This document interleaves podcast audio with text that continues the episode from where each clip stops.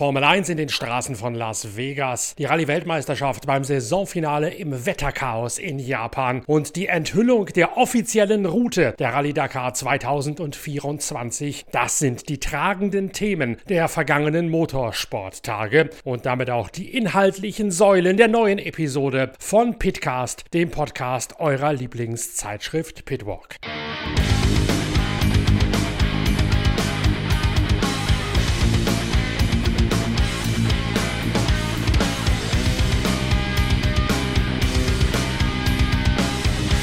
Kaum eine Motorsportdisziplin ist dermaßen spektakulär wie die WRC, also die Rallye-Weltmeisterschaft. Und jetzt könnt ihr euch die ganze Dramatik und das ganze Spektakel der Rallye-WM direkt nach Hause holen. Zum Selbsterleben, zum Selbstspielen auf eurer Konsole oder eurem Computer. Das seit dem 3. November erhältliche Game EA Sports WRC bietet 18 Austragungsorte, auf denen auch die Rallye-Weltmeisterschaft ihre Wertungsprüfungen absolviert. Über 600 Kilometer an Etappen im Kampf Kampf gegen die Zeit, auszufahren mit zehn aktuellen WRC, WRC 2 und Junior WRC Fahrzeugen sowie 68 der kultigsten Rallye-Autos aus mehr als 60 Jahren Sportgeschichte, darunter auch die legendären Monster der Gruppe B-Ära. Erhältlich ist EA Sports WRC für PlayStation 5, Xbox Series XS und PC via EA App, Epic Store und Steam. Ein dynamisches Handling-System zeichnet das Game aus. Dazu gibt es den Bildermodus, in dem ihr selbst eure eigenen Rallye-Autos entwerfen, konstruieren und bauen könnt.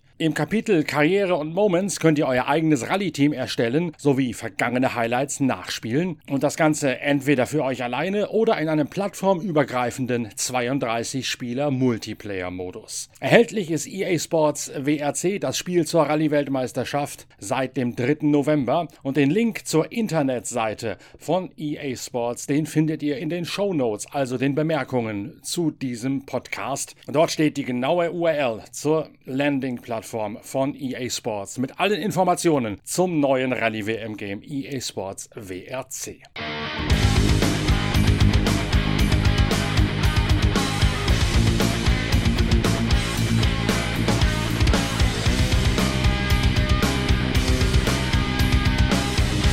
Die Arbeiten an der nächsten Ausgabe von Pitwalk, 180 Seiten Motorsportjournalismus vom Allerfeinsten, sind abgeschlossen und alle Vorabbesteller, alle Abonnenten und alle Einzelkäufer, die das Heft bereits im Shop auf pitwalk.de bestellt haben, die werden ihre persönliche Ausgabe noch ganz druckfrisch am Samstag dieser Woche bei sich im Briefkasten vorfinden. Wer das noch möchte, wer noch Interesse an den nächsten 180 Seiten hat, dem sei noch schnell der Blick auf die Internetseite pitwalk.de empfohlen empfohlen. Dort gibt es bereits das Inhaltsverzeichnis der neuen Ausgabe zu sehen, also auf dem Unterpunkt Pit Live Bilder des Tages. Und es gibt in einem Blog auf pitwalk.de auch schon eine Inhaltsangabe zur nächsten Ausgabe von Deutschlands größter Motorsportzeitschrift, durch die ihr mal ein bisschen durchstöbern könnt. Wir sind sicher, auch für euch wird das Passende dabei sein. Wir haben jede Menge Themen aus der Welt der Formel 1, des Marathon-Rallye-Sports mit einem aufwühlenden Interview mit Nani Roma über seine Krebserkrankung und natürlich des Sportwagen Langstreckensports sowie der deutschen Rallycross-Meisterschaft für euch aufbereitet. Das Heft wird rechtzeitig zur Essen Motorshow auch im gesamten deutschsprachigen Raum im Handel erhältlich sein. Wer es allerdings druckfrisch haben möchte, dem sei jetzt noch die Bestellung empfohlen mit einer E-Mail an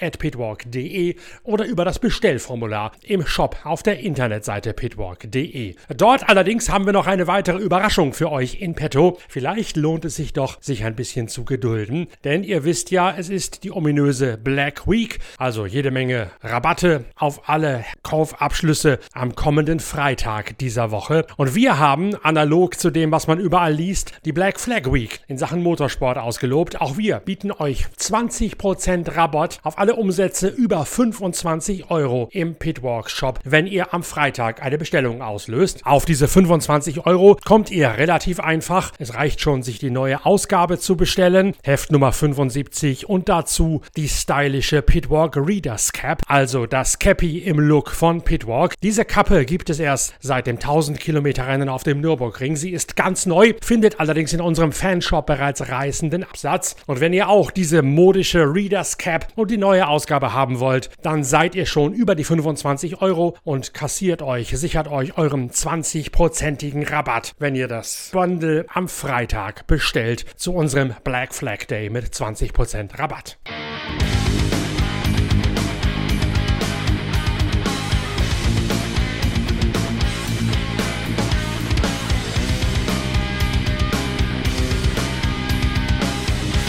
Jetzt beginnen wir allerdings unsere aktuelle Berichterstattung zunächst einmal mit der Route der Rallye Dakar 2024. Sie ist gestern vorgestellt worden. Es beginnt in Al-Ula am 5. Januar, also an der Küste des Roten Meeres gelegen. Und dann geht es in einem weiten Ost-Südostbogen über Ha'il, Riyadh, Al-Hufuf hinein ins berühmt-berüchtigte leere Viertel in Shubaita. Und dort wird sich fast eine gesamte Woche lang in der größten und unwirtlichsten Sandwüste der Welt getummelt, ehe es dann wieder zurück in westliche Richtung geht nach Yanbu zum Zielort der Rallye Dakar in Saudi-Arabien. 137 Motorräder, 72 Autos, 42 seriennahe Autos, 36 Side-by-Side -Side und 46 Trucks sowie 10 Quads sind mittlerweile gemeldet auf der offiziellen Nennliste. Darunter einige Überraschungen, darunter einige deutsche Aufsteiger, notabene Dennis Zenz als Beifahrer von Seth Quintero, der ins Toyota-Werksteam aufgerückt ist nach der Sichtung nach dem Saisonfinale der Marathon-Rallye-Weltmeisterschaft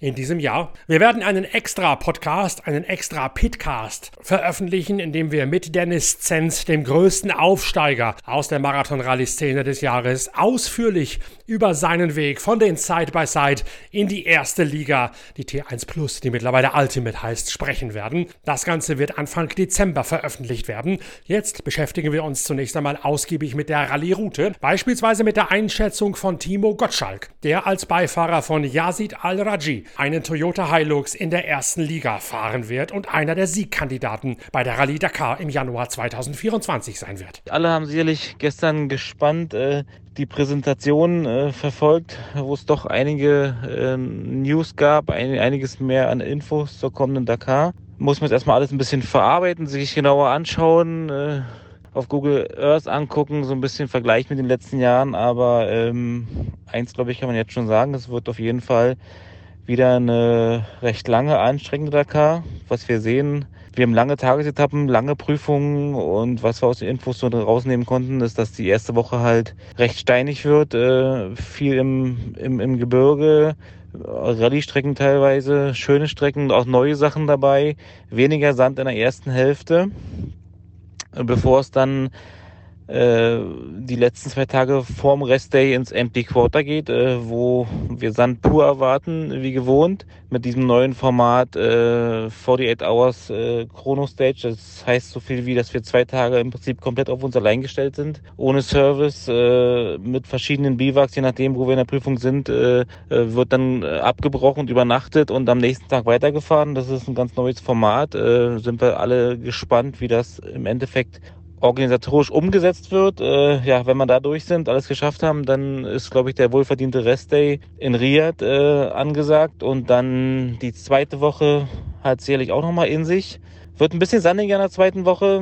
Erster Tag nach dem Restday eher weniger Sand, mehr in den Bergen noch. Das kennen wir auch vom letzten Jahr, die Ecke. Dann geht's in die, in die bekannte Ecke rund um Heil, wo wir viel Sand und Dünen und Kemmelgras erwarten können, mit Al-Ula auch bevor dann am vorletzten Tag nochmal ein richtiger Kracher kommt. Äh, alle werden sich wahrscheinlich erinnern an äh, letztes Jahr zweite Prüfung, wo so viele mit zu vielen Reifenschäden äh, stehen geblieben sind, auf den Service warten mussten. Diese Prüfung, äh, diese Region wird genutzt als vorletzte Prüfung. Also da kann nochmal ganz viel passieren, bevor es dann eine kurze finale Prüfung äh, rund um Janbo gibt. Ähm, ja, alles in allem, wie gesagt, lange Etappen, lange Prüfungen, viel Überführungsetappe, äh, lange Stages. Wird sicherlich eine anstrengende Dakar, eine fordernde Dakar.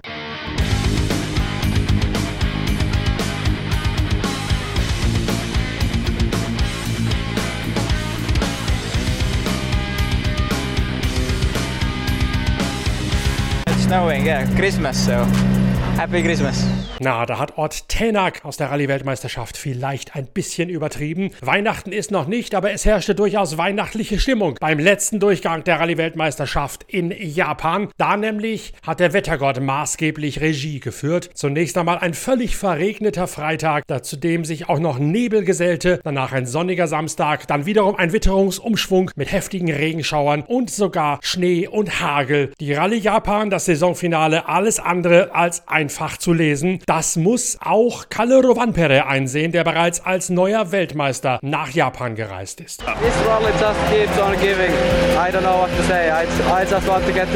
Diese Rallye hätte nun wirklich alles in petto, ächzt Rovanpere und er freue sich einfach nur darauf, wenn er heil ins Ziel komme. Mehr könne man bei solchen Wetterkapriolen kaum mehr erwarten. Rovanpere wird im kommenden Jahr nur ein Teilzeitprogramm bestreiten, nachdem der Sohn von Harry Rovanpere, dem ehemaligen Peugeot-Werkspiloten aus der Rallye-WM, zweimal in Folge für Toyota den WM-Titel geholt hat. Er verabschiedet sich beim Heimrennen der Japaner mit dem Jahres zunächst einmal vorübergehend aus dem Vollzeitbeschäftigungsverhältnis und das ermöglicht womöglich Alvin Evans aus Wales im kommenden Jahr nach dem Titel zu greifen. Evans ebenfalls der Sohn eines großen Rallyefahrers, nämlich Gwyndaf Evans aus Wales und der Waliser hat mit einem klaren Start- und Zielsieg in Japan nicht nur Platz 2 in der WM-Endabrechnung untermauert, sondern auch seine Anwartschaft auf ein Top-Ergebnis im kommenden Jahr in die Auslage gestellt. Evans holt sich seinen achten Karriereerfolg mit einem überlegenen Vorsprung von einer Minute und 17,7 Sekunden vor seinem Teamkollegen Sebastian Ogier, dem siebenmaligen Ex-Weltmeister. Ogier seinerseits ist ebenfalls nur noch mit Teilzeitprogramm mit dabei und er hat seinen Toyota Toyota GR Yaris bereits am Samstag ordentlich onduliert nach einem Ausrutscher in die Leitplanken hinein. Danach musste er so lange im Service reparieren, dass er die maximale Reparaturzeit überschritten hat und sich eine einminütige Zeitstrafe einfing. Deswegen bleibt das große Duell zwischen Alvin Evans und seinem Teamkollegen Sebastian Ogier am Finalsonntag aus. Thierry Neuville im Hyundai hat sich bereits am Freitag auf extrem rutschiger Strecke, geprägt von nassem Laub, nach 100 Metern ins Abseits gekegelt gespielt und damit ist der Belgier aus dem deutschsprachigen Teil Belgiens ebenfalls nicht mehr mit dabei im Kampf um die vorderen Ränge. Alvin Evans führt damit einen Toyota Dreifachsieg beim Heimspiel vor Sebastian Ogier und Kalle Rovanpere an. Esa Pekka Lappi auf Platz 4, bester der Nicht-Toyota in seinem Hyundai i20N. Für Alvin Evans natürlich eine riesige Erleichterung, vor allen Dingen sagte er im Hinblick auf das enttäuschende Ergebnis im Japan im Vorjahr. Obviously, it feels pretty nice after after last year. It was a big disappointment on the final day. Uh, not easy this year, obviously, with the conditions we had. Even if uh, even if we had a massive gap already on, on Friday night, so it's been a long weekend. But a massive well done to the team. Obviously, the car's been great. A one, two, three, four Toyota home is uh, is a mega result. So uh, really proud and happy for everyone. Bei den extremen Bedingungen sei es nicht einfach gewesen. Auch wenn schon am Freitagabend ein riesiger Vorsprung auf seinem Konto aufgeschienen sei, hätte er sich doch bis zum Ende nicht sicher spielen können, weil die äußeren Bedingungen so anspruchsvoll gewesen seien. Umso größer sei nun die Erleichterung beim Heimrennen für Toyota, einen Dreifachsieg angeführt zu haben. Die Rallye-Weltmeisterschaft macht eine kurze Winterpause. Kaum ist nämlich die Rallye Dakar, der erste Lauf zur Marathon-Rallye-Weltmeisterschaft, vorbei, geht es vom 25. bis 28. Januar mit der Rallye-WM schon weiter mit einem echten Klassiker, der Rallye Monte Carlo.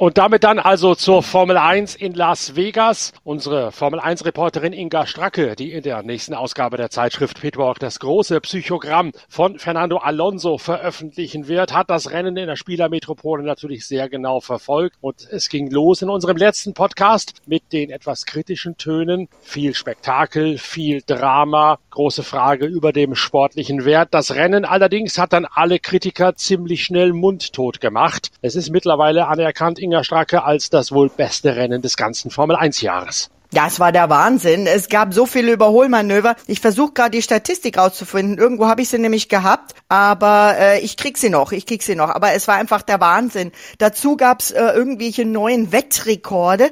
Offenbar hat ein Glücklicher, ich habe da eine Pressemitteilung vom tatsächlich MGM, das sind ja diese berühmten Hotels und Casinos, da ist das Bellagio mit dabei, eine Pressemitteilung bekommen. Da hat tatsächlich einer, der viel Geld hat, 200.000 Dollar auf einen Max Verstappen-Sieg gesetzt, was ja sowieso also fast gesetzt war und ähm, sicher keine gute Quote, aber der hat trotzdem 100.000 Dollar damit gewonnen. Also nicht schlecht. Und das, obwohl die Vorzeichen ja zunächst einmal gar nicht so gut aussahen für Max Verstappen und für Red Bull Racing in der Qualifikation geschlagen. Ein bisschen geirrlichtert mit der richtigen Fahrzeugabstimmung. Lass uns Inga gleich einsteigen in die Analyse, denn das Team Red Bull hat genau wie auch Ferrari vom ersten freien Training zum Rennen hin oder zur Qualifikation hin besser gesagt, das Setup des Autos ziemlich geändert. Max Verstappen ist auf einen kleineren Heckflügel gegangen als sein Teamkollege Sergio Perez. Charles Leclerc hat es ihm gleich getan. Der ist sogar mit einer Art Monza Mini-Flügelchen ausgerückt, weil nämlich die Strecke in Las Vegas sich doch als extreme Highspeed-Piste entpuppt hat, auf der ein geringerer Luftwiderstand, zumindest in den Augen von Max Verstappen und Charles Leclerc, wichtiger wog als Abtrieb, den man über mächtigeres Geflügel generieren kann. Genau, und deswegen war dieses Rennen ja auch so gut für Ferrari. Die haben Speed, das gibt auch zum Beispiel Dr. Helmut Marko von Red Bull zu. Also die Ferrari haben Speed, die haben einen starken Motor und den konnten sie natürlich dann auch auf diesen schnellen Geraden äh, richtig gut ausspielen. Also wir haben jetzt nach äh, Jeddah den zweiten superschnellen Stadtkurs. Der Wechsel des Geflügels auf dem Auto oder am Auto von Max Verstappen hat allerdings auch dafür gesorgt, dass die Performance auf den härteren Reifen bei ihm nicht so funktioniert hat, wie er das eigentlich sich erhofft hatte. Und das hat diesem Rennen dann ganz besonders seinen, seine Dramaturgie, seine Handlungsstränge gegeben. Sergio Perez im anderen Red Bull nämlich, der ist mit einem größeren Heckflügel ausgerüstet und hat deswegen phasenweise besser ausgesehen im Umgang mit der harten der verfügbaren Reifenmischungen als Max Verstappen. Ganz genau, das hat eben auch Dr. Marco bestartet, bestätigt. Checo hatte mehr Flügel, auf der Geraden war Ferrari schneller, der hat einen Power und, das sagt er auch noch, Leclerc hat offensichtlich seinen Batteriehaushalt optimiert, denn ähm, der ist, äh, äh der ist dann immer noch mal, hat er noch mal ein Quäntchen rausdrücken können. Ähm, und ähm, ja, ich finde, ich finde, es gab auch eben durch diesen Strecke durch diesen rutschigen Asphalt, der ja auch durch diesen öffentlichen Verkehr, das muss ja sagen, die Strecke wurde ja immer wieder aufgemacht, wie äh, auch in manchen anderen äh, Stadtkursen eben wurde der Verkehr wieder aufgemacht für den normalen Verkehr tagsüber. Und ähm, dadurch und eben dadurch, dass es kein Rahmenrennen gab, war dieser neue Asphalt sehr rutschig. Und ähm, Dr. Marco sagt selbst, dass sie dachten, dass sie auf Gelb besser sein würden als Ferrari. Aber der Gelbe hat schneller abgebaut und das Gegenteil war mit den Harten. Also er sagt, sie waren dann am Schluss nicht richtig in der Kalkulation, aber das Endergebnis hat gestimmt. Ja, du sagst es richtig und ich habe gerade Unfug geredet. Natürlich ist es genau andersrum. Der mittelharte Reifen, das war derjenige, mit dem der Red Bull, vor allen Dingen der von Max Verstappen, nicht so gut klargekommen ist. Und die Red Bull haben prinzipiell besser funktioniert auf der härteren der verfügbaren Reifenmischung. Also genau andersrum als das, was ich gerade eben erzählt habe. Hart, besser für Red Bull, mittelhart, schlechter für Red Bull. Und das Ganze hat sich natürlich schon relativ schnell in Richtung des harten Reifens entwickelt, zumindest bei Sergio Perez, nämlich weil dein Hauptdarsteller aus der nächsten Ausgabe der Zeitschrift Pitwalk, Fernando Alonso, sich gleich mitten im Feld in der ersten Runde, in der ersten Kurve gar gedreht hat. Riesenscharmützel um ihn herum, virtuelle Safety-Car-Phase. Die hat es Sergio Perez ermöglicht, schon direkt in die Box zu kommen, um auf die harten Reifen zu setzen. Es war eine Art erzwungener Boxenstopp, weil Sergio Perez sich dort im Scharmützel mit Fernando Alonso verfangen hat und den Frontflügel kaputt gefahren hat. Dieser Nöt, dieser, äh, dieser nicht ganz, wenn ich da einhaken darf. Er hat sich nicht mit Alonso verfangen, sondern Alonso hat sich gedreht und hat damit den Bottas rausgenommen. Sah sehr lustig aus. Ich habe mit äh, in meinem, meinem Podcast Strack an der Strecke mit Lukas Gores gesprochen, unserem Fotografen. Der Lukas sagt, sah sehr witzig aus, weil die beiden Nase an Nase gegenüberstanden. Ja, ähm, und ähm, Alonso verkehrt rum in der Fahrtrichtung. Und daraufhin ist der Paris dem Bottas hinten reingerauscht. Und der Bottas war letztendlich von allen der am meisten Leidtragende, denn der stand auf Startplatz 7, wollte endlich, endlich wieder Punkte holen und ist am Ende dann 17. geworden. Aber du hast recht, ähm, Paris und Alonso und Bottas, diese drei sind tatsächlich die einzigen, die nach der ersten Runde reinkamen und die Mediums, ich schaue gerade alle drei, die Mediums für hart eingetauscht haben. Das, das kam dann zu folgender äh, Lösung. Perez eine Runde auf dem Mediums, 25 auf hart, 24 auf hart. Und das hat ihn halt wirklich nach vorne katapultiert dann wieder. Und zwischenzeitlich hatte Sergio Perez aus eigener Kraft auch die Führung inne. Und durch diese frühe virtuelle Safety-Car-Phase ist der Reifenluftdruck bei allen, die hinter dem Safety-Car gefahren sind, also bei allen außer den gerade von dir angesprochenen, in sich zusammengesackt. Logischerweise langsamere Fahrt, gleich weniger Last in die Reifen hinein und dann gleichzeitig das Resultat ist entsprechend weniger Reifenluftdruck auf kalten Reifen und mit einem vollgetankten, also noch sehr schweren Auto, erwischt es dann in der vierten von 50 Runden Lando Norris. Das Auto setzt auf und der McLaren knallt heftig ausgangs der elften Kurve in die Reifenstapel hinein. Ein dramatisch ausschauender Unfall, der die nächste Safety-Car-Phase provoziert und dafür sorgt, dass das Rennen gleich den nächsten dramatischen Wendepunkt erreicht. Absolut, und er wurde auch sofort ins Streckenhospital gebracht, weil das wirklich ein heftiger Einschlag war. Äh, wurde dann zur Untersuchung ins Universitätskrankenhaus von Vegas gebracht und da bekam er dann die Clearance, wie es im, Ra im Racing so schön heißt, also alles okay. Dann Aber das, entschuldige, das hat natürlich dann auch wieder äh, ein, das war ein für die meisten Strategen ein zu frühes Safety Car. Das war ihnen auch zu früh. Zu diesem Zeitpunkt äh, ist da nur Lance Stroll rein. Der ähm, war auf Softs gestartet, genau wie Zunoda. Und ähm, Stroll kam rein eben nach drei Runden und lass mich sehen, da war er der Einzige. Im Moment Seins. Seins hat die Mediums gegen Hart eingetauscht, auch nach drei Runden, eben zu diesem Norris Safety Car. Max Verstappen dagegen ist draußen geblieben und ist dann zum zweiten Mal über das belastbare Maß, das seine mittelharten Reifen vertragen, hinausgegangen. Das erste Mal direkt nach dem Start, als er ein Überfallkommando lanciert hat gegen Charles Leclerc, als er Charles Leclerc auch mit Gewalt von der Strecke gedrängelt hat und dann versucht hat, Leclerc aus dem DRS-Fenster abzuschütteln und das dann direkt nach dieser nächsten Safety-Car-Phase, nach dem Ausfall von Lando Norris ein weiteres Mal gemacht hat. Also die Reifen noch zu kalt und dabei hat Max Verstappen sie ein paar Kurven lang überfrachtet mit dem Resultat, dass ihm die Reifen das über den Dauerlauf hinweg übel genommen haben. Vor allen Dingen einer der beiden Vorderreifen ist dann ziemlich in sich zusammengefallen gegen Ende seines Turns, sodass Verstappen zwischendurch mal aussah, als müsste er tatsächlich um seinen Sieg kämpfen, äh, Sieg fürchten sogar. Ganz einfach, weil er die Reifen nach den beiden Starts, nach dem eigentlichen Start und nach dem Neustart, nach dem Safety Car zu hart rangenommen hat für das, was die mittelharte Mischung an seinem Auto mit wenig Abtrieb vertragen hätte. Und dazu bekam der liebe Verstappen ja auch noch eine Strafe, eben für dieses Brechstangenmanöver gegen Leclerc. Also das hat er ja auch noch. Und das war auch eine sehr witzige Szene, denn ähm, das Team hat ihm gefunkt, ja, ähm, du hast eine 5 Sekunden Zeitstrafe und ähm, du bist aber jetzt schon wieder zweieinhalb Sekunden hast du schon wieder rausgefahren, mach weiter so, dann passt das so sinngemäß. Und dann funkte Verstappen nur, give them my regards, also herzliche Grüße an die Rennleitung. Wenig später allerdings kommen ihm genau diese fünf Sekunden ironischerweise zugute, als er nämlich selbst in einen Unfall verwickelt wird, als er von George Russell torpediert oder besser gesagt übersehen wird. Der Red Bull mit dem weniger Flügel und damit auch mit dem geringeren Abtrieb kam, wie gesagt, mit den mittelharten Reifen nicht so gut zurecht wie beispielsweise auch die Mercedes. Äh, Lewis Hamilton sagte, der Mercedes-Reifen hätte ihm erlaubt, absolut ans Limit zu gehen, weil es sehr wenig Reifenabtrieb gegeben hätte. Es sei gewesen wie in Baku, nur besser. So hat Lewis Hamilton nachher über die Bahn geurteilt. Es gab sehr viel Windschatten von den Kurven 9 bis 12 und auch von 12 bis 14 und von 16 zur ersten Kurve. Und weil die Kurven als solche eher langsam sind, hätte man nicht so viel Zeit hinter anderen Autos in deren Nachlaufströmungen verloren.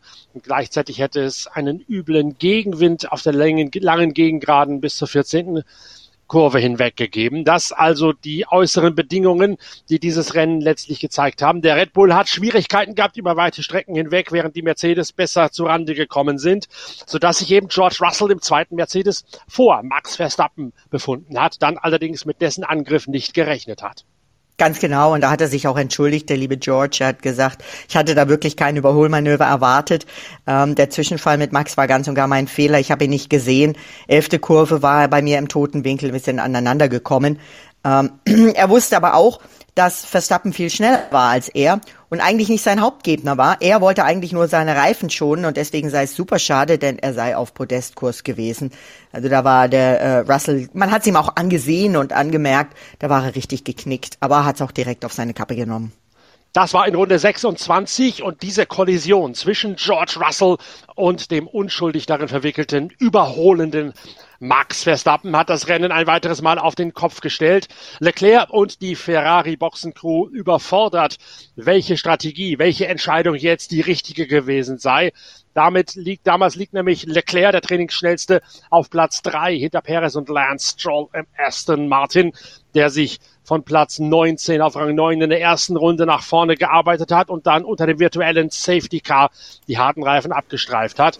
Das Dilemma für Charles Leclerc nun, Wäre er an die Box gefahren während der Safety Car Phase, wäre er immer noch Dritter gewesen. Die vor ihm Fahrenden hätten auch neue Reifen drauf gehabt. Seine Reifen allerdings zu diesem Zeitpunkt gerade mal fünf Runden alt, so dass er in Führung hätte bleiben können, wenn er draußen geblieben wäre. Und genau dafür hat er sich entschieden, draußen zu bleiben. Im Nachhinein ist man immer schlauer, wie man so schön sagt. Ferrari wäre besser beraten gewesen, Leclerc dort reinzuholen. Denn durch diese Entscheidung, wie sie nun gefällt worden ist, draußen zu bleiben, hatte man seinerseits Verstappen im Nachhinein einen Vorteil von fünf Runden auf den neuen Reifen gegeben. Und das Safety Car hat ja den Rückstand von Red Bull de facto eingedampft, sodass Verstappen diesen Vorteil fünf Runden neuerer Reifen am Ende hat ausnutzen können. Ja, also es war insgesamt, es ging überall zur Sache. Also erstens mal drei verschiedene führende Piloten aus eigener Kraft, nicht Boxenstopp bedingt. Das ist schon mal, ich weiß gar nicht, wie oft wir das dieses Jahr gehabt haben. Ähm, dann so viele Überholmanöver hinter diesen drei bis nach hinten. Es ging richtig überall zur Sache. Ich glaube, ähm, die Kombination eben aus diesem rutschigen Kurs, aus diesen schnellen Geraden und dazu noch die kühlen Temperaturen, die einfach die Reifenfenster, wie die Leute immer, die, die Techniker immer so sagen, die Reifenfenster eben im Vergleich zu den ganzen anderen Rennen, wo es ja warm ist, so durcheinander gebracht haben. Das war, glaube ich, eine richtig tolle Kombination. Die hat für richtig Action gesorgt. Ähm, und ähm, ja, auch, äh, also wie du sagst, ein Alonso, auch der ist äh, eigentlich stark gefahren, ja. Hamilton war zu, unzufrieden, der sagte, war, war also kein so gutes Wochenende, der klang ziemlich niedergeschlagen, der hatte sich mehr erwartet. Aber auch, wen man mal loben muss, ist ein Lance Stroll. Was der beim Start hingelegt hat, der hat sich da durchgedrückt. Also ähm, weißt du, es wird immer auf dem rumgehackt und ähm, in Bezug auf Interviews hat er sich auch verbessert. Er gibt jetzt tatsächlich nicht mehr ein Wort an Interviews. Ich habe tatsächlich ein Interview mit ihm gehört und gesehen, wo er richtige Antworten gegeben hat. ähm, äh, vielleicht hat man ihm auch den Kopf gewaschen. Das weiß ich nicht. Möchte ich auch gar nicht hier irgendwie eine Theorie aufstellen. Aber ein Lance Stroll auf diesem Rennen auf Platz 5 im Ziel, das musst du auch erstmal schaffen. Und du hast es ja in der neuen Ausgabe der Zeitschrift Pitwalk, die am Samstag bei allen Abonnenten sein wird, auch sehr eindrucksvoll geschrieben, wie Fernando Alonso sich dann auch durchaus mal in den Dienst des Teams stellen kann und seinen Teamkollegen Lance Stroll auch hin und wieder mal lobt, auch kritisiert, aber auf eine Art und Weise, dass der daraus lernen kann. Genau das war jetzt auch wieder der Fall, während Fernando Alonso so ein bisschen geknirscht hat über den Verlauf seines Rennens, am Ende auch keine Akkuleistung mehr hatte, um das Hybridsystem richtig einteilen zu können, kam noch dazu, hat er gleichzeitig aber auch gesagt, was für ein klasse Rennen Lance Stroll gefahren sei. Und das passt dann genau zu der Geschichte von dir, Inga, in der neuen Ausgabe unserer Zeitschrift Pitwalk. Ganz genau, ganz genau. Also da haben sich, ich will nicht sagen, das Traumpaar der Formel 1 gefunden. Dafür äh, sind beide ähm, zu eigene Charaktere. Eigentlich sollten wir so ein Psychogramm auch mal über Lance Stroll machen, aber da müssen wir seinen Papa mit einrechnen. Ähm, aber äh, das passt schon da. Das passt aber auch, weil ein Alonso gereift ist. Aber mehr will ich nicht verraten, weil sonst ähm, braucht ihr ja die Geschichte nicht mehr lesen. Das steht alles genau in der Geschichte drin, auch welchen Einfluss seine Zeit bei Toyota äh, da gehabt hat, die Rallye Dakar da gehabt hat, über die wir ja an anderer Stelle in diesem Pitcast, dem Podcast eurer Lieblingszeitschrift Pitwalk schon gesprochen haben. All das hast du, Inga Stracke, in dieser neuen Geschichte über Fernando Alonso im aktuellen Heft der Zeitschrift Pitwalk rausgearbeitet.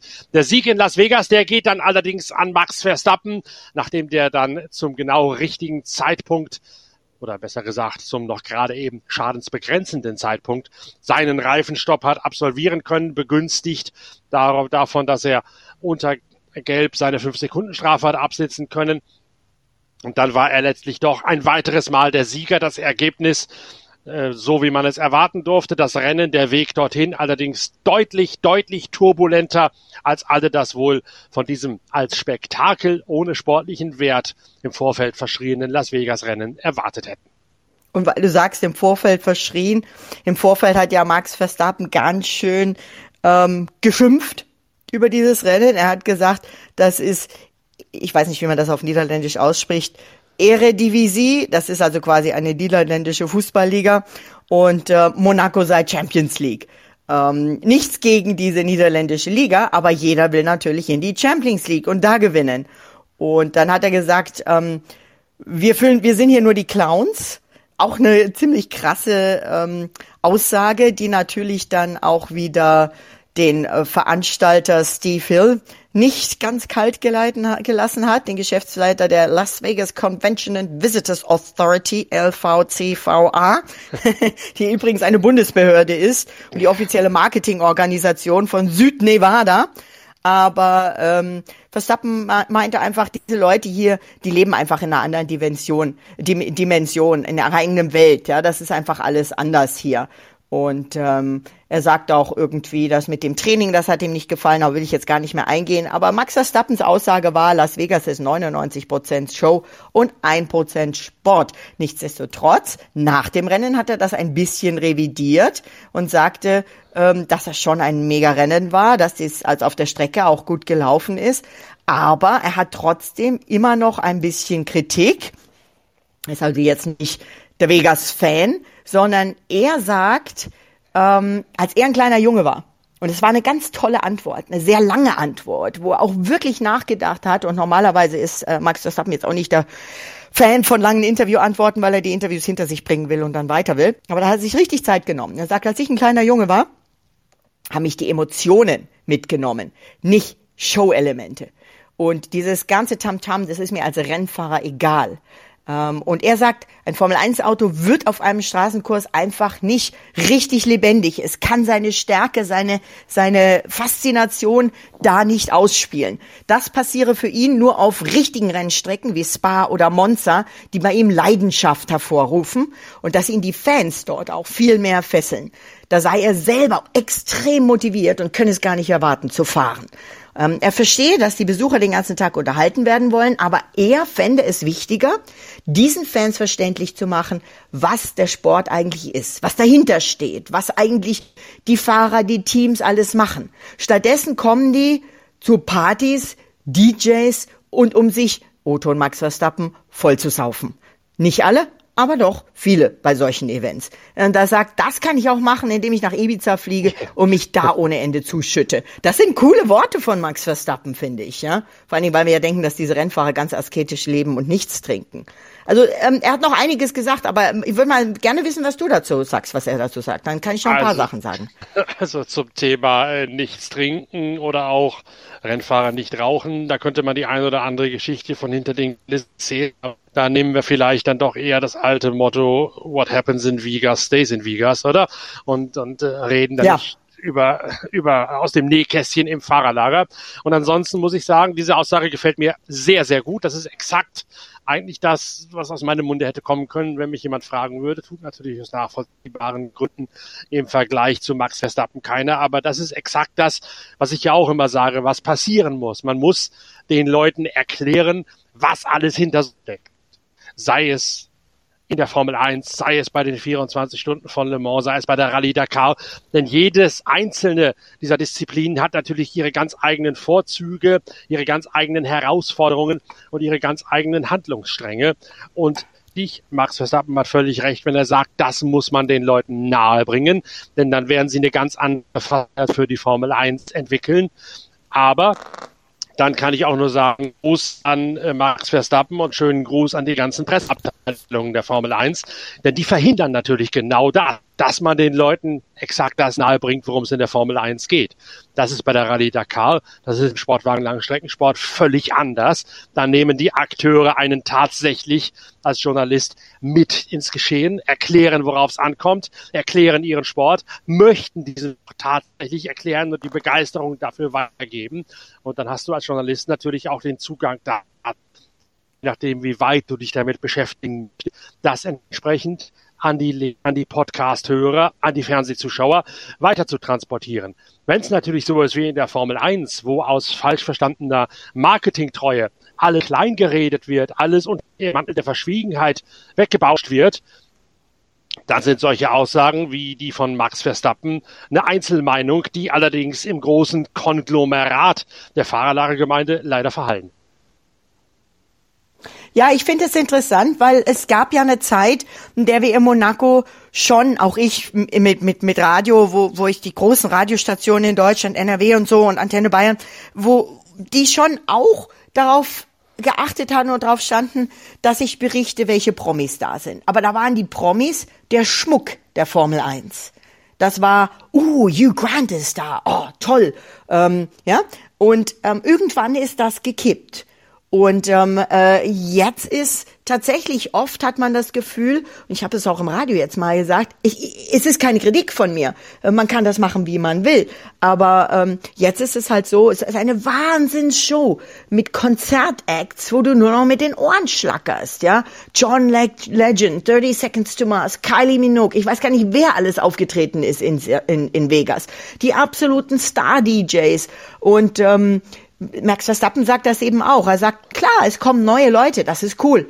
Aber ob die als Fans hängen bleiben, weiß ich nicht. Das sind eher Leute, die wollen ihre Lieblingskünstler, ihre Lieblingsmusiker ähm, sehen, wollen sich mit ihren Freunden ein paar Drinks genehmigen und verstehen nicht, was wir hier machen. Und er sagt, dass wir uns richtig verstehen. Ich liebe Las Vegas, sagt Max Verstappen. Aber nicht, um hier ein Formel-1-Auto zu fahren. Und ähm, er sagt aber nach dem Sieg, wir konnten eine gute Show zeigen und er benutzt selber das Wort Show mit dem kleinen feinen Lächeln und er freue sich, nächstes Jahr auf diesen Kurs zurückzukommen. Wenn das Rennen den Fans wirklich so viel Spaß gemacht hätte wie ihm oder habe wie ihm, dann sei er zufrieden. Aber dieser Grand Prix, auch wenn ihm andere Strecken gefallen, besser gefallen, müsse er zugeben, dass dieser Grand Prix wirklich Laune gemacht habe. Und ich habe hier noch was dazu weiß ja nicht, wie viel Zeit du noch hast oder die lieben, die geneigten Hörer haben, aber ich habe hier, ach, wo ist sie denn meine Liste? Meine Liste ist weg, meine Liste ist weg, Hilfe. Ähm, Moment, Moment, Moment, die ist so lang. Ah, Brad Pitt, Heidi Klum, Gordon Ramsay, Rod Stewart, Journey, Keith Urban, Slatan Ibrahimovic, Paris Hilton, Rob well, jetzt krieg ich schon den Knoten in die Zunge. Rob McElhenney, Schauspieler und Autor. Kylie Minogue, hatten wir schon um, John Boyega, Usain Bolt, Patrick Dempsey, Steve Aoki, 30 Seconds to Mars, Will I Am, Tiesto, die Blue Man Group, John Legend, David Beckham, Shaq O'Neal, Rihanna, Martin Garrix, Lindsay Vonn, Caroline Wozniacki, Daniel Craig, James Bond, der habe ich gar nicht gesehen. Ryan Reynolds, der hat sogar in ein Team investiert, Tokyo Hotel, Sean White und mit Sicherheit noch viele andere. Das ist die kleine Liste der Promis und das sind mehr Promis als Formel-1-Fahrer. Ja, und wir haben uns früher immer einen Spaß draus gemacht, als ich noch für eine Wochenzeitschrift gearbeitet habe und bei den Formel-1-Rennen ziemlich unter Strom gestanden bin, aufgrund der vielen Seiten, die es damals zu füllen gab, dass die Prominenten, von denen du gerade in Monaco beispielsweise gesprochen hast, unser einem bei der Recherche immer äh, bräsig im Weg rumstehen würden. Das heißt genau. natürlich genau. jetzt, äh, da war überhaupt gar kein Durchkommen mehr und ich nee. gebe dann schon deine Einschätzung recht, das Ganze ist so ein bisschen gekippt davon, dass die Promis eigentlich jetzt fast der Hauptakt geworden sind und nicht mehr das Rahmenprogramm vom Formel 1 Rennen. Ja, wenn du dir den Grid anschaust, da kommen die Teams kaum durch. Gott sei Dank gibt es ja, unter anderem dank unserem guten Freund Martin Brundle, gibt es jetzt die Regel, dass die Promis eben keine, ähm, keine Bodyguards mehr äh, mitnehmen dürfen auf den Grid, weil da hat ja ein Bodyguard äh, ein Martin Brundle sehr unfreundlich weggeschubst oder auch mal Sir Jackie Stewart sehr unfreundlich weggeschubst, den armen alten Herrn. Ähm, aber es ist schon viel und ich verstehe das, dass die Formel 1 sich schmücken will. Aber ich finde es inflationär, wenn ein Hugh Grant da ist oder ein, was ich ja immer ganz cool fand, der war ein paar Mal da, oh, ähm, Mr. Bean. Ähm, Rowan, Rowan Atkinson, ja. Rowan Atkinson. Ähm, dann ist das cool und aufwertend. Aber es war jetzt so zum Beispiel, ähm, ein Bekannter hat mich äh, angeschrieben, ob ich ihm helfen könnte. Er hätte zwei Gäste, die ähm, Tickets bräuchten, kam aber die Anfrage sehr spät, sonst hätte ich da vielleicht noch was hinkriegen können. Ähm, diese zwei Gäste waren keine anderen als Katy Perry und Orlando Bloom. Die fehlen ja auf der Liste. Aber jetzt äh, mal unter uns. Wer von diesen ganzen Promis hat denn tatsächlich ein echtes Interesse an dem Sport, am Motorsport. Du hast gerade Rowan Atkinson gesagt, der ist begeisterter Hobbyrennfahrer. Der hat einen eigenen Mini, mit dem der bei historischen Rennen in England mitfährt. Der kommt also dahin, natürlich, weil er da gerne auch in der Öffentlichkeit steht, wenn er seinen neuen Film promoten muss oder sonst irgendwas. Aber der kommt dahin aus Begeisterung für den Sport. Brian Johnson, ACDC-Sänger, habe ich bei diversen Sportwagen Langstreckenrennen, wenn er mit historischen Autos im Rahmenprogramm gefahren ist, getroffen, selbst gesprochen. Der würde aus eigenem Antrieb zu einem Formel 1 Rennen kommen und nicht, weil irgendwelche Agenturen ihn einladen, weil das eine gute Möglichkeit ist, ihn dort ins Rampenlicht zu schubsen. Von den ganzen Namen, die du gerade eben gesagt hast und von denen ich die Hälfte überhaupt nicht gekannt habe übrigens, wie viele von denen sind wirklich am Motorsport interessiert oder an der Formel 1 interessiert? Oder wie viele von denen kommen nur, weil irgendeine PR-Agentur da irgendwas für sie bucht, weil diese Agenturmitarbeiter wissen, das ist eine gute Gelegenheit, die in ein Umfeld zu schicken, wo sie nochmal extra Publicity abkriegen. Das Ganze bedürfe jetzt einer ein, äh, äh, eingehenden Analyse. Heidi Klum beispielsweise hat natürlich schon eine jahrzehntelange Verbindung zur Formel 1. Ähm, da brauchen wir nicht näher eingehen. Ich sage nur Flavio Briatore. Äh, Brad Pitt dreht seinen Film, den er jetzt irgendwann wahrscheinlich wieder mal aufnehmen kann, wenn der ganze Streik und alles beendet ist, hat aber offensichtlich, was ich mir habe sagen lassen, Millionen verloren, weil er Szenen, die Anfang dieses Jahres äh, gedreht wurden, ähm, wohl jetzt nicht mehr verwenden kann, wenn nächstes Jahr andere Fahrer sind in den Teams und andere Sponsoren auf den Autos. Also ähm, der hat sicherlich ein Interesse. Ähm, dann ähm, Kylie Minogue war öfters da. Ihre Schwester Danny war ja auch mal mit äh, Jacques Villeneuve liiert. Die ist also schon öfters. Usain Bolt, habe ich mir sagen lassen, ist Formel 1-Fan. Patrick Dempsey fährt ab und zu mal im Porsche Supercup als Gastfahrer mit. Und, ja, nicht ähm, nur das, nicht nur das. Der ist ja auch Teilhaber bei Dempsey Proton Racing in der Sportwagen Langstreckenweltmeisterschaft, hat die 24 Stunden selbst bestritten, war dort in einem Porsche GTE Stimmt, unterwegs. Ja. Also der ist, den lasse ich gelten. Mehr als Brad Pitt, denn der hat natürlich vor allen Dingen ein geschäftliches Interesse an, wegen seines Filmes, aber kein so sehr emotional getriebenes Interesse, wie beispielsweise eben äh, der Professor Brinkmann aus den Vereinigten Staaten, den du gerade erwähnt hast. Ja, die Lindsay vorne war ich schon öfters mit Red Bull da. Ich glaube, die hat ein bisschen Blut geleckt. Die mag das. Äh, Daniel Craig, vielleicht will er, will er mal einen Formel-1-Fahrer spielen, keine Ahnung. Aber Ryan Reynolds, du hast gesagt, ähm, geschäftlich. Ryan Reynolds hat mit seiner Promotion und sonstigen Firma tatsächlich ähm, als Investor bei Alpine investiert und ähm, bringt da jetzt äh, weitere Schauspieler und weitere Investoren eine neue Art der Teamfinanzierung, die ich für die Zeitschrift Bitwalk ganz bestimmt mal recherchieren werde. Das kannst du gerne machen. Wir kümmern uns derweil um die nächsten Themen rund um die Formel 1, nämlich bereits am kommenden Wochenende steht Abu Dhabi auf dem Programm und nicht zuletzt aufgrund des kuriosen Zeitplans in Las Vegas, nämlich dass man bis spät in die Nacht gefahren ist, dass man eine Zeitverschiebung gehabt hat und auch jetzt wieder haben wird zwischen Nevada, sprich Westküste der USA und zwischen dem Nahen Osten, sagen viele Fahrer, man müsse doch so schön Las Vegas als Spektakel und auch so geil es als Rennen gewesen sei, bitte daran arbeiten, dass man fürs kommende Jahr ein besser oder für die Zukunft einen besseren Termin oder einen besseren Zeitplan hinbekomme.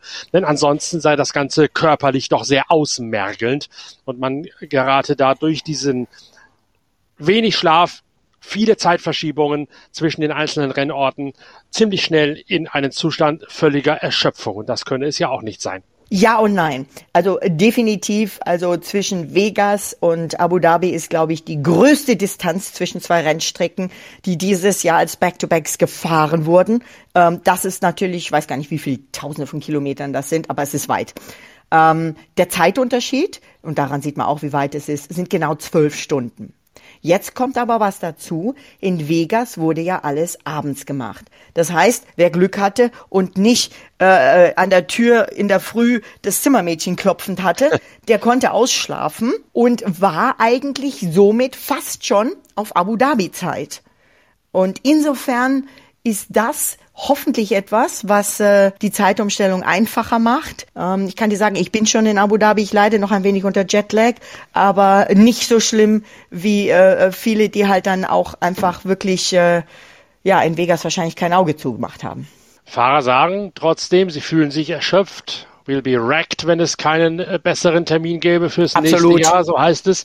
Und deswegen glaube ich schon, da wird nochmal drüber nachgesprochen, äh, nachgedacht werden müssen. Selbst ein Daniel Ricciardo, der meistens in seiner Freizeit in den Vereinigten Staaten unterwegs ist, sagte, komme sich ein bisschen vor, als sei er in einer Art Delirium unterwegs durch diesen komischen Zeitplan, den es dort mit einem Start um 2.30 Uhr in der Früh am Freitag gegeben hätte. Nicht zuletzt natürlich wegen der Unterbrechung, wegen des Gully-Deckels. Das Ganze hat ja. die Fahrer doch ziemlich mitgenommen und ziemlich aus ihrem selbstgesetzten Zeitplan und äh, auch der, der Komfortzone der körperlichen Belastbarkeit rausgeführt. Absolut. Und das führte natürlich auch dazu, ich meine, Sie haben dann auch tatsächlich am Freitag Ihre Interviewrunden zum Großteil abgesagt, was ich voll verstanden habe, weil dann wollen Sie ja nicht nochmal zwei Stunden an der Strecke hängen und dann auch noch Ihre Debriefings mit den Ingenieuren machen, um dann vielleicht irgendwann um sechs Uhr früh ins Bett zu kommen und dann klopft das Zimmermädchen ähm, um sieben Uhr. Also das, das kann ich absolut verstehen.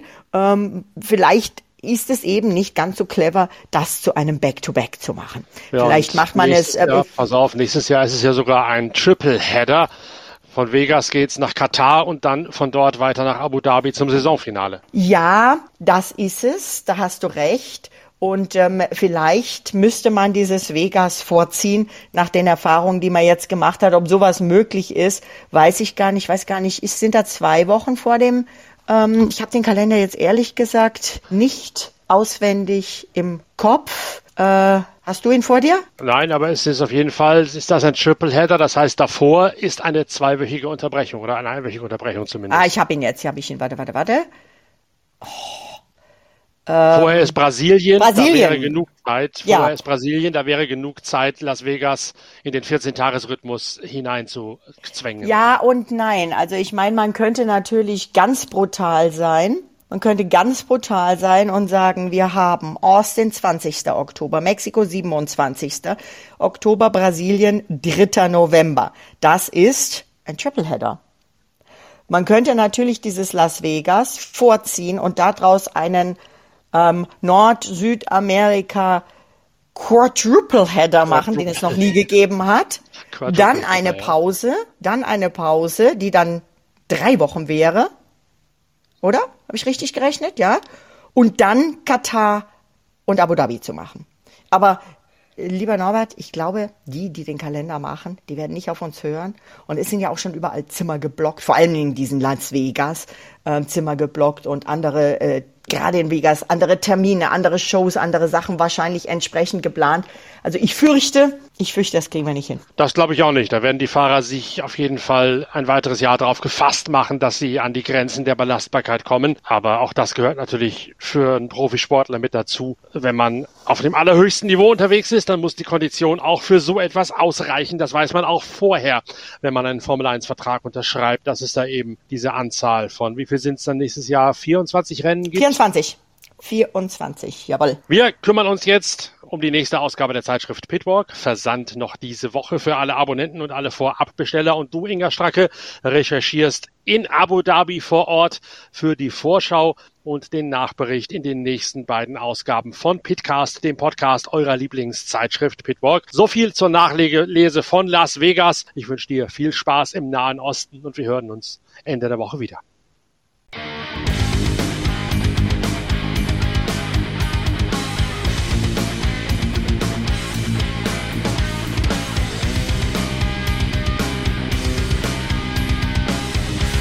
So viel von dieser neuen Ausgabe von Pitcast, dem Podcast eurer Lieblingszeitschrift Pitwalk. Freut euch jetzt gemeinsam mit mir auf die nächste Ausgabe von Deutschlands größter Motorsportzeitschrift. 180 Seiten warten auf euch. Wer sie schon bestellt hat, der findet sie am Samstag rechtzeitig und druckfrisch in seinem Briefkasten direkt zu Hause vor. Wer noch zögert, schaut schnell mal auf die Internetseite pitwalk.de, liest den Blog mit der Inhaltsangabe, surft vorbei auf den Bildern des Tages. Da findet ihr das Inhaltsverzeichnis des neuen Heftes und auf dem YouTube-Channel Pitwalk TV.